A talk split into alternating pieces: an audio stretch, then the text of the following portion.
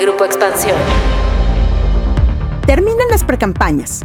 Claudia Sheinbaum, Xochitl Galvez y Jorge Álvarez Maínez completan la boleta electoral que tacharemos los mexicanos el próximo 2 de junio en las elecciones presidenciales. ¿Qué cómodos nos dejó esta etapa? ¿Cómo cierran cada uno? ¿Cuáles son los retos de esos tres personajes rumbo al arranque de las campañas más grandes e importantes de nuestro país? De esto vamos a platicar hoy en Política y otros datos. Política y otros datos. Segunda temporada. La vida pública a debate. Política y otros datos. Buen jueves, bienvenidos a Política y otros datos. Soy María Ibarra, editora política de Expansión. Hoy es 18 de enero del 2024 y por fin, por fin estamos arrancando el año con toda la pila recargada y felices de poder estar de nuevo con ustedes platicando de todo lo que pasa en nuestro país. Un país que, como ya sabemos, no nos da tregua. Y antes de darle voz a nuestros queridos Carlos y Viri para arrancar con nuestro tema de hoy, queremos agradecer todos los mensajes y los buenos deseos para este año tan crucial para nuestra democracia que nos han dejado en Spotify, en redes. Nosotros arrancamos los episodios de este 2024 deseando que nos sigan escuchando, nos sigan escribiendo y corriendo la voz para que más y más escuchas puedan estar con nosotros. Y ahora sí, Viri Ríos y Carlos Bravo Regidor, ¿cómo están? Buen jueves, nuestro primer jueves de política y otros datos. Hola, hola, ¿cómo están? Feliz jueves de política y otros datos, el primero de 2024. Muchas gracias a todos por la paciencia que nos tuvieron ahora que nos tomamos, la verdad, no sé si merecidas, pero necesarísimas vacaciones para recargar pilas en este año en el que seguramente vamos a estar hartos, pero nunca aburridos. Aprovecho para mandarle un saludo particular a dos personas que nos dejaron comentarios eh, durante las vacaciones. Uno es Kenny Chin, que nos escribe desde Bangkok, y el otro es Juan Ángel Jaime Córdoba, que nos escribe desde León, Guanajuato. Un abrazo para ambos. ¿Qué tal? Un gusto estar de vuelta en Política y otros datos en su versión 2024. Me da mucho gusto porque además Política y otros datos nació en la elección del 2021 y ahora por primera vez nos va a tocar cubrir esta elección presidencial. Así que muchas gracias a todos los que nos han acompañado en ya casi tres años de podcast. Pues sí, ya estábamos festejando con ustedes los tres años de política y otros datos, pero pues vámonos, vámonos con la información que, como decía Carlos, se nos ha abultado un poquito en estas dos primeras semanas del año. Y pues este jueves, justo este jueves, se cierra otro ciclo en este proceso electoral y las precampañas llegan a su fin. Ya con la boleta electoral completa, pues ya se tiene el nombre de las tres personas que lucharán en el terreno electoral para conseguir nuestro voto el próximo domingo 2 de junio y para convertirse, por supuesto, en la próxima presidenta o próximo presidente de México. Así que queremos cerrar este ciclo de precampañas en donde los eventos y spots se apagan un ratito para arrancar nuevamente el primero de marzo, para hacer un balance de cómo llegan a este punto la candidata oficial Claudia Sheinbaum, la del Frente Opositor Xochitl Galvez y el recién agregado precandidato de Movimiento Ciudadano Jorge Álvarez Maínez. Y les propongo, Carlos Ibiri, que hagamos pues como un balance de cada uno, los retos y pues cómo estamos vislumbrando que va a ser la campaña en cada uno de los equipos. Para empezar, les propongo que por orden alfabético de apellido nos vayamos primero con Jorge Álvarez Maínez. Pues sí, este diputado federal, líder de la bancada de San Lázaro en su partido, ex coordinador de la breve, breve candidatura de Samuel García, y a sus 38 años, pues ya candidato o ahorita precandidato presidencial de MC. ¿Cómo lo ves, Carlos? ¿Cómo ves a Jorge? Bueno, mira, de entrada yo creo que Jorge, digamos, dentro de la baraja que tenía Movimiento Ciudadano, Creo que Jorge Álvarez Maínez era probablemente la persona indicada para tomar la estafeta de esta candidatura. Es alguien que lleva muchos años en el partido, que ha tenido mucho que ver con la construcción, digamos, de ese proyecto. Realmente tiene toda la legitimidad al interior del partido de entrada, que creo que es muy importante, porque Movimiento Ciudadano pone mucho énfasis en ese tema de construir como una nueva alternativa, ¿no? Y quizás traer a alguien de fuera pues hubiera ido un poco a contrapelo de ese mensaje. Entonces, de entrada, creo que es el correcto. Al final estaba entre él y Dante Delgado. Dante Delgado, bueno, fundador, un viejo lobo de mar en la política mexicana, con el que hubiera sido muy difícil mantener ese dilema que sembró muy bien la candidatura de, Samuel García y que va a ser el dilema que plantee también la candidatura de Álvarez Maínez, que es el dilema entre la nueva y la vieja política. Ahora, yo creo que Álvarez Maínez llega con dos grandes handicaps. El primero es que es un, un personaje, la verdad, muy poco conocido. Tiene, digamos, la ventaja de que no tiene mala reputación, la gente no tiene una mala opinión de él la inmensa mayoría no lo conoce. Entonces, bueno, ahí deja de ser desconocido. Exacto, ahí hay potencial de crecimiento, pero digamos que llega muy tarde, la verdad, comparado, pues obviamente con Xochitl Galvez, ya no digamos con Claudia Sheinbaum, ¿no? Y creo que la otra desventaja que tiene, digamos, esta candidatura es que llega, pues claramente, a tratar un poco de limpiar el tiradero que deja el experimento fallido de Samuel García que la verdad es, un episodio, me parece muy penoso en la historia del movimiento ciudadano. Desde luego que ahí, pues, eh, las dirigencias nacionales del PRI y del PAN les jugaron muy rudo con el tema del interinato, pero pues al final, Movimiento Ciudadano se puso en una posición donde sus rivales, en una contienda particularmente, digamos, ruda, pues les jugaron así. La verdad es que la correlación de fuerzas en el Congreso de Nuevo León y el procedimiento que marcaba la Constitución ponían esa candidatura en una situación muy vulnerable. Entonces, bueno, pues pasó lo que pasó, fueron 10 días, aparentemente sí, fueron muy buenos 10 días de Samuel García, que quizás no se alcanzaron a ver reflejados en las encuestas públicas porque fue muy poco tiempo, pero en general, digamos, los encuestadores, encuestadoras con los que yo he hablado dicen, sí, la verdad es que parecía que iba bien, tuvo poco tiempo, pero sí traía como una muy buena inercia. Eso se acabó y ahora Maines tiene que tomar la estafeta de Samuel. Y bueno, pues no la tiene fácil. Creo que es interesante desde el punto de vista de la composición de la baraja que haya un tercer candidato más joven, un tercer candidato también varón.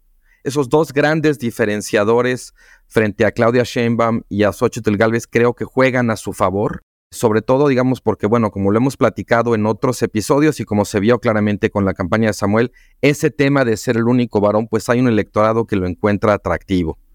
Entonces, bueno, pues ahora sí que, digamos, en la batalla por los votos, ahí tiene dos atributos Jorge Álvarez Maínez que a lo mejor juegan a su favor. Ya para terminar, yo creo que sería un logro que él lograra llevar la candidatura a los niveles de intención de voto con los que estaba empezando Samuel García que andaba por ahí del 12, del 15%. La intención de voto por Movimiento Ciudadano está, bueno, depende de la encuesta que uno vea, pero anda por ahí del 5, el 7%. Entonces, si Maines lograra llegar a los dos dígitos, creo que con eso ya sería muy cumplidor su papel, y si no, pues Movimiento Ciudadano habrá perdido la oportunidad de crecer en este ciclo electoral. Creo que una de las encrucijadas que va a tener que tener Jorge Álvarez Maínez es, ¿se queda con lo que había logrado Samuel García y el movimiento Fosfo Fosfo o se va a meter a una candidatura pues más seria? ¿Cómo lo estás viendo ahí, Viri? ¿Y cómo ves en general pues la candidatura de Jorge Álvarez Maínez? Bueno, yo creo que la mejor respuesta que tenemos a tu pregunta es uno de los primeros spots que salieron de Movimiento Ciudadano, me parece que salió esta semana o la pasada, en donde se observa a Samuel García estar en su casa, ir al closet, sacar sus tenis fosfo fosfo, sacar un par como de camisetas naranjas, unas polos, doblarlas, ponerlas en una cajita y proceder a entregarle esa cajita a Álvarez Maínez. Entonces, claramente, pues el mensaje eh, clarísimo, digamos, en el sentido de que pues le está pasando la estafeta, incluso le toca a Samuel García eh, pues dar a conocer quién va a ser el candidato de Movimiento Ciudadano a inicios de este año. Y pues, digamos, el, mensaje es transparente, es a Maines le va a tocar ahora hacer esta campaña que hubiera querido hacer Samuel García, que hubiera querido hacer Mariana desde Nuevo León, pero que por una u otra razón no se pudo y ahora Maines es el abanderado de este movimiento. Yo creo, y, para complementar lo que decías, Carlos, yo, yo diría que Movimiento Ciudadano, además de llegar con esas dos, dos desventajas, llega con dos grandes ventajas. La primera es que es un partido nuevo. Esa sí es una realidad. Es un partido que solamente ha gobernado en dos entidades federativas y en otras 30 entidades federativas no lo conocen, le pueden dar el beneficio de la duda. Y además es un partido que llega con muy buen marketing. La realidad es que por mucho el marketing de Movimiento Ciudadano, la música, el color, la jovialidad, las frases, yo creo que sí tienen un equipo de publicistas muy superior del que se observa en las otras dos contiendas. Y una segunda ventaja que yo le veo, y que ya tocabas un poco eh, quizá el tema, Carlos, es el perfil que tiene Jorge. El perfil de Maynes es abismalmente distinto que el de las dos candidatas que vamos a ver ahí. Las dos candidatas estudiaron en universidades públicas y son ingenieras. Jorge estudia en una universidad privada y estudia además ciencias sociales. Las dos candidatas tienen 60, 61 años. Maynes tiene 38 años, es decir, no se puede decir que es una persona joven, pero pues eh, si es un millennial hecho y derecho. Y, Viri, por favor, sé generosa, sé generosa con ese término. No, ya, perdón, pero si ya le estás pegando los 40 ya. ya no hay manera. ya estás. Ya no hay manera, ya estás. Y creo que otra cosa muy distinta de él es la forma que tiene de comunicarse con su público. Hay cierta solemnidad que se ve en Claudia, incluso en Xochitl, pues por ser políticas de más larga carrera, por tener una edad distinta que no se ve en Maynes, quien además dice, pues una de sus frases que me llamó mucho la atención es que él quiere quitar a los extraterrestres de la política y justo con eso se refiere a personas que tienen estos modos de político tradicional, que se ven completamente distintos a la población y él quiere pues tener una campaña en donde él se perciba como un ciudadano más común, como una persona la revolución de los normales, ¿no? Dice. Es correctamente la revolución de los normales. Oye, pero tampoco es Samuel. Tampoco es este chavo tirado a, echado a la broma, a la jocosidad, exacto, echado para adelante, este norteño, ¿no?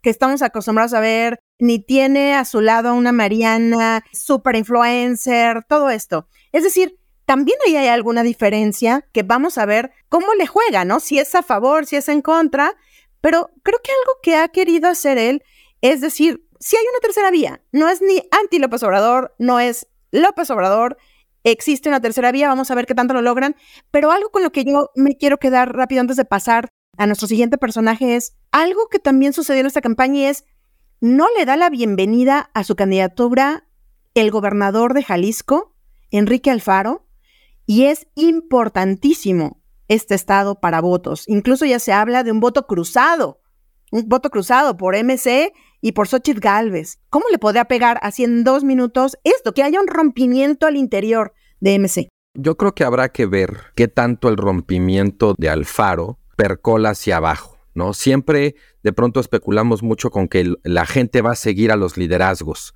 Pero Alfaro, la verdad, aunque sea un liderazgo importantísimo en la historia reciente de Jalisco, es un liderazgo que va de salida. Es un gobernador que va a terminar y no lo acompañaron en esa suerte como de, de feo que le hizo a la candidatura de Maynes ninguna de las otras figuras importantes en MC de Jalisco, en el MC local. Entonces, bueno, yo le pondría ahí, digamos, ese asterisco y dos, también diría que por el propio electorado al que parece dirigida la candidatura de Álvarez Maínez, pues la pregunta quizás ahí no es tanto Jalisco, sino una pregunta generacional. Ellos han puesto mucho énfasis en eso, esta cosa de se metieron con la generación equivocada y tal. Yo creo que parte de ese encanto de la mercadotecnia que señalabas, Viri, tiene que ver con que es realmente un partido que está tratando de dirigirse a un sector muy específico del electorado por un lado los jóvenes y por el otro lado también electores quizás indiferentes, desencantados o no junkies de la política, los que está tratando más que de convencer de que son una gran opción, de emocionar, de presentarles la política bajo otra luz que contrasta muchísimo con las otras campañas. Y la otra candidata por orden alfabético, la siguiente precandidata es Xochitl Galvez. Bueno, pues esta precandidata de Fuerza y Corazón llega a esta etapa de la campaña con más de 20 puntos de desventaja ante Claudia Sheinbaum, con una campaña y un discurso, no sé qué piensan ustedes, pero yo lo veo un poco más articulado, con mensajes más contundentes. Hablo del cierre de campaña, o sea, que logró cerrar y creo que ya lo veremos, pero logró remontar una muy mala precampaña, a mi parecer, que tuvo Xochitl Galvez, en donde creo que se desperdiciaron estos meses, en donde tampoco había la figura de movimiento ciudadano como para que ella pudiera escalar, pero que finalmente yo veo que en estas últimas semanas y al principio, sobre todo de este año, tiene ya discursos y mensajes mucho más dirigidos y haciendo ya el segundo lugar, que es ir al corazón de las fallas que tiene la cuarta transformación y lo que no es la cuarta transformación.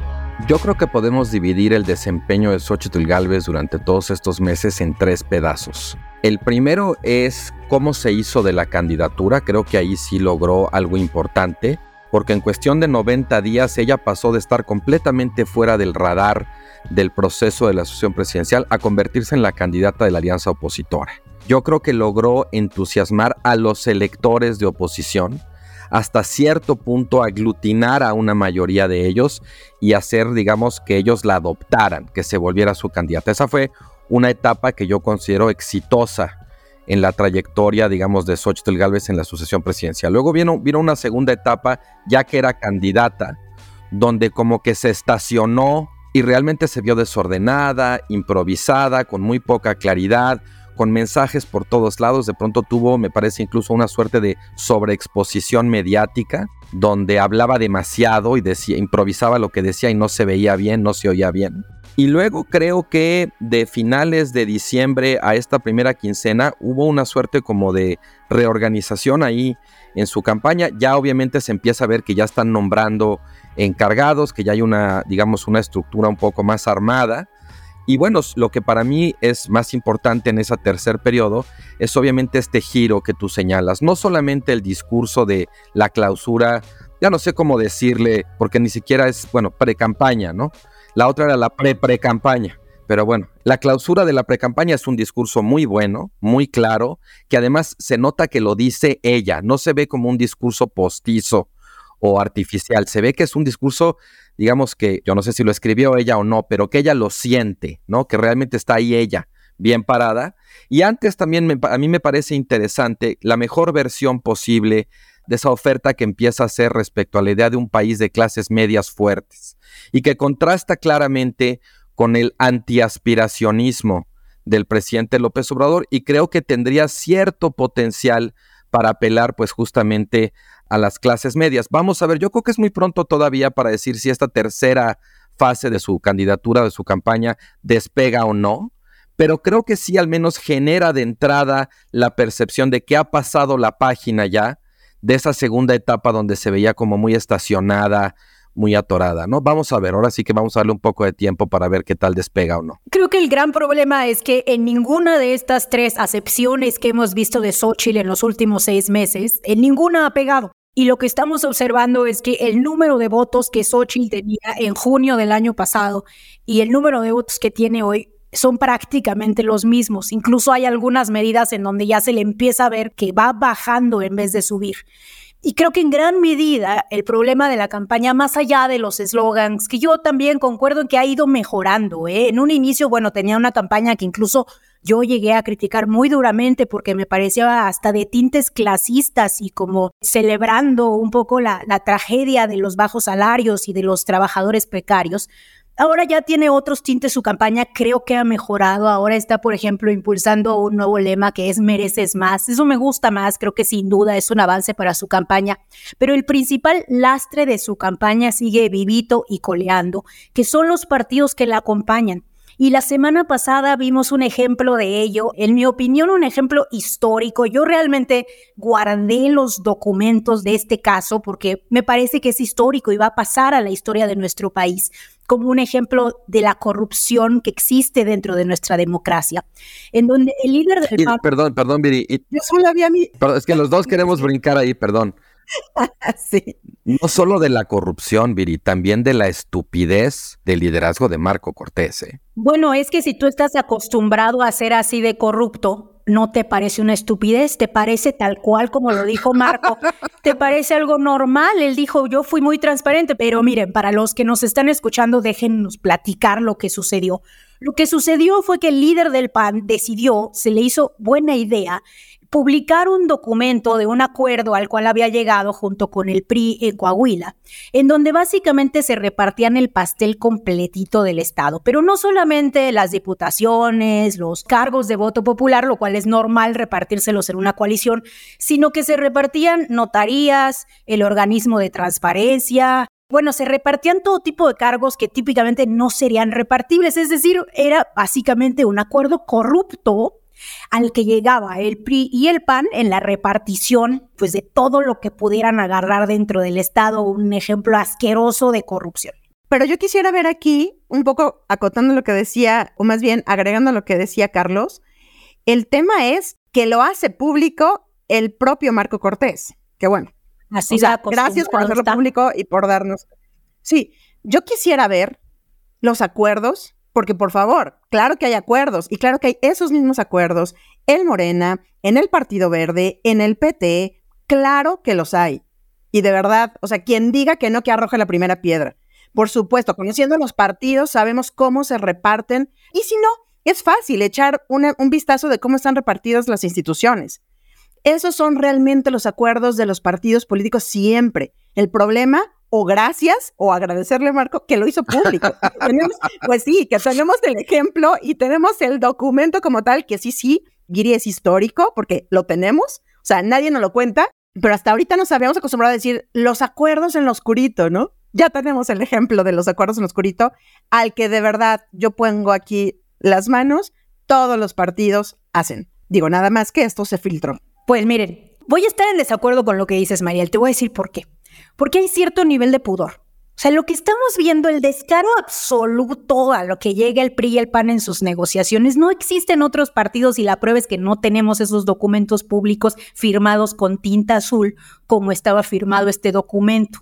Entonces, o sea, yo sí creo que hay un nuevo nivel de descaro. Y esto es además particularmente malo para Xochitl, porque Xochitl se abandera como la defensoría de las instituciones autónomas, como la persona que está tratando de impulsar una campaña en contra del morenismo corrupto. Y pues bueno, en la cocina tiene estos señores haciendo estos acuerdos y además no los corrió. Eso a mí me pareció también tremendo, porque simplemente Xochitl dijo, ay, estoy en desacuerdo y hasta ahí quedó. Y ya, como que pues que ojalá que se nos olvide a todos, pero ese señor sigue ahí siendo parte de la campaña de Xochitl. Yo estoy de acuerdo que el astra de Xochitl son los partidos políticos. Y creo que ella lo sabe. Y creo que ahí, en eso justo, fue que se entrampó tanto en esta precampaña, porque justamente no se ponían de acuerdo cómo iban a estar, qué iban a tener cada uno, porque pues evidentemente tenemos las candidaturas y precandidaturas de todo lo que va a estar en juego en este 2024. Vámonos con Sheinbaum. ¿Cómo llega? Evidentemente llega puntera en las encuestas, ya decíamos, más de 20 puntos de ventaja. Claro que hay otros que le dan, bueno, 30, 40 y ya, ¿no? Pero también con un tema de corrupción al que no se le dio a lo mejor tanto vuelo por el tema justamente de el PAN y Coahuila, y que es que San Juana Martínez, miembro de la Cuarta Transformación, acusa a miembros, pues nada más y nada menos que a gente cercana a la secretaria de Gobernación, de pedirles un moche, de pedirles el 20% de las liquidaciones de Notimex para la campaña de Claudia Sheinbaum. Segunda vez que esta campaña es señalada de usar dinero público en su favor y no por cualquier persona. Esta vez fue San Juan de Martínez, pero antes ya lo había hecho nada más y nada menos Marcelo Ebrard y también quedó ahí. Nadie supo nada, nadie indagó nada. Cuando hablamos de esto, me da el reflejo de también así están llegando las precampañas. Fuego amigo adentro de ellas. Mucha gente, justamente a lo mejor porque no se les dan cosas, porque no hay negociaciones, justo vamos a abrir todo lo que sabemos de las campañas o no. Y evidentemente ha sido negado por la precandidata. Pero a ver, nuevamente, ¿cómo llega? ¿Qué vamos a esperar de Claudia Sheinbaum en lo que sigue, Carlos? Pues mira, yo creo que Claudia Sheinbaum ha sido eh, muy exitosa en lograr de alguna manera personificar, encarnar, representar el apetito de continuidad que tiene no solamente el electorado obradorista, sino pues todas las encuestas parecen indicar una mayoría del electorado en general. Yo creo que en eso hay que reconocer que, pues ahora sí que es una candidata que ha sabido ponerse donde el electorado quiere a una candidata, donde el electorado mayoritario. Yo creo que ese éxito, sin embargo, tiene un reverso, que esa fortaleza de Claudia Sheinbaum también es una debilidad. Y la principal debilidad es que la continuidad constituye una camisa de fuerza para Claudia Sheinbaum porque le impide admitir pues los saldos negativos que deja este gobierno, la convierte en una candidata que tiene que estar constantemente a la defensiva de los resultados del gobierno de López Obrador, incluso en temas en los que sabemos pues que la verdad, pues los resultados son malos, ¿no? Hablemos de, de seguridad, desde luego, de salud, el tema de la corrupción que está como muy negado dentro de la órbita del obradorismo, pero que es cada vez más evidente, la militarización, en fin, varias cosas en las que los saldos no son positivos, pero ella pues simplemente no puede entrarle a decir, bueno, yo voy a corregir esto, ¿no? ella está en la apuesta de construirle el segundo piso a la transformación y de ahí no sale. Y creo que eso le resta como cierto margen de movimiento, incluso cierta capacidad de contrastar con el presidente. Desde luego, esto no creo que llegue al nivel de que ponga en peligro la ventaja que tiene. Creo que su campaña en ese espíritu como defensivo lleva ventaja en la medida en que con proteger esa delantera que lleva ya puede ganar. Claudia no necesita necesariamente crecer. Necesita nomás que no crezca Xochitl, que nadie la amenace. está muy lejos, le lleva prácticamente el doble. Entonces, pues sí, se ve muy difícil, aunque bueno, en las elecciones siempre hay sorpresas y no hay rival chico. De pronto yo percibo cierta arrogancia o cierta eh, que se están confiando demasiado en la órbita de Claudia Sheinbaum, que tampoco creo que eso sea bueno. Pero en general, bueno, pues yo, yo creo que en efecto tiene esa ventaja, esa fortaleza de la continuidad, pero que también es una camisa de fuerza y al final el único espacio, hasta este momento por lo menos, en donde ella está queriendo contrastar con el presidente, es en un tema más de personalidad o de estilo, ¿no? Este énfasis en que es la doctora Sheinbaum, que fue investigadora en la UNAM y que es como una suerte de micromanager, ¿no? Que pone mucho énfasis en los aspectos técnicos, es decir, en eso sería la antítesis de López Obrador, que pues para nada tiene ese perfil. Y bueno, pues hace una suerte ahí como de cortocircuito entre querer ser como la más devota obradorista, pero al mismo tiempo alguien muy distinto de López Obrador. Insisto, yo no estoy seguro de que estos problemas pongan en peligro su ventaja, la posibilidad de su victoria, pero sí creo que nos anticipan algunos de los problemas que va a tener si gana en la composición de su gobierno. ¿no? El presidente le va marcando mucho el paso, habla de las propuestas que el nuevo gobierno tendrá que hacer. O sea, realmente allá hay una parte en donde, oye, presidente, como que esto ya no le toca a usted.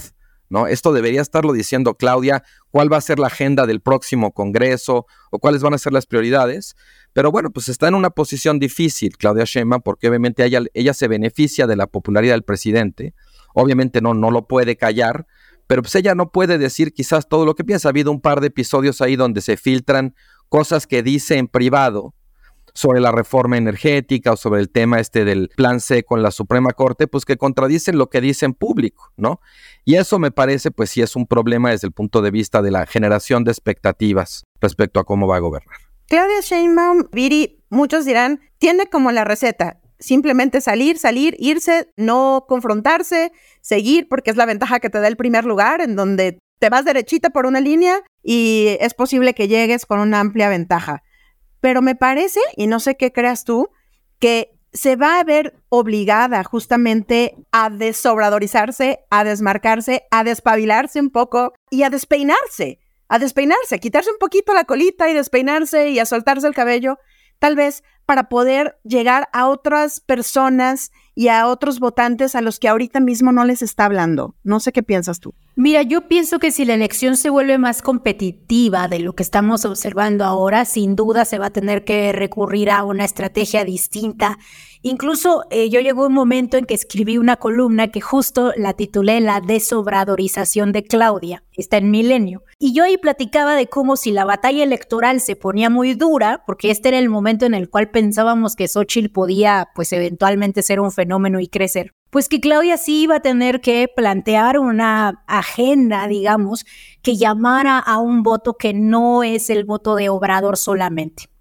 Lo que estamos viendo ahorita es que muy probablemente no va a ser necesario, porque sí existe una ventaja muy grande por parte de Claudia hacia sus contrincantes. Y al contrario, probablemente un cambio muy radical en su persona, en lo que ella trata de reflejar, en lo que ella trata de vender como el segundo piso de la cuarta transformación, pudiera ser eventualmente negativo.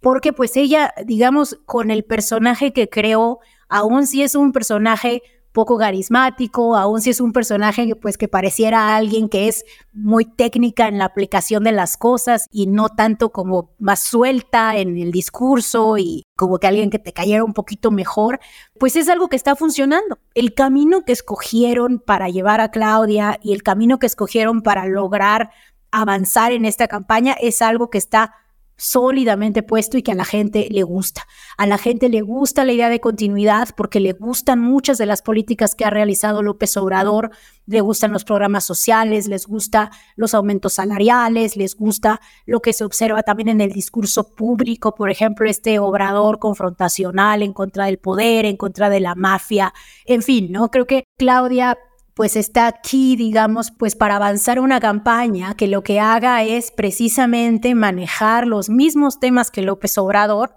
pero sí quizá con un poquitito de cosas distintas. Yo creo que a ella sí es una verdad que le gusta más lo técnico, sí es una verdad que es mucho más micromanager de lo que es eh, López Obrador. Creo que también tiene una personalidad menos autoritaria y también creo que su mismo perfil también hace que ella tenga pues mucha más afinidad con cuestiones como las energías limpias, la ciencia, etc.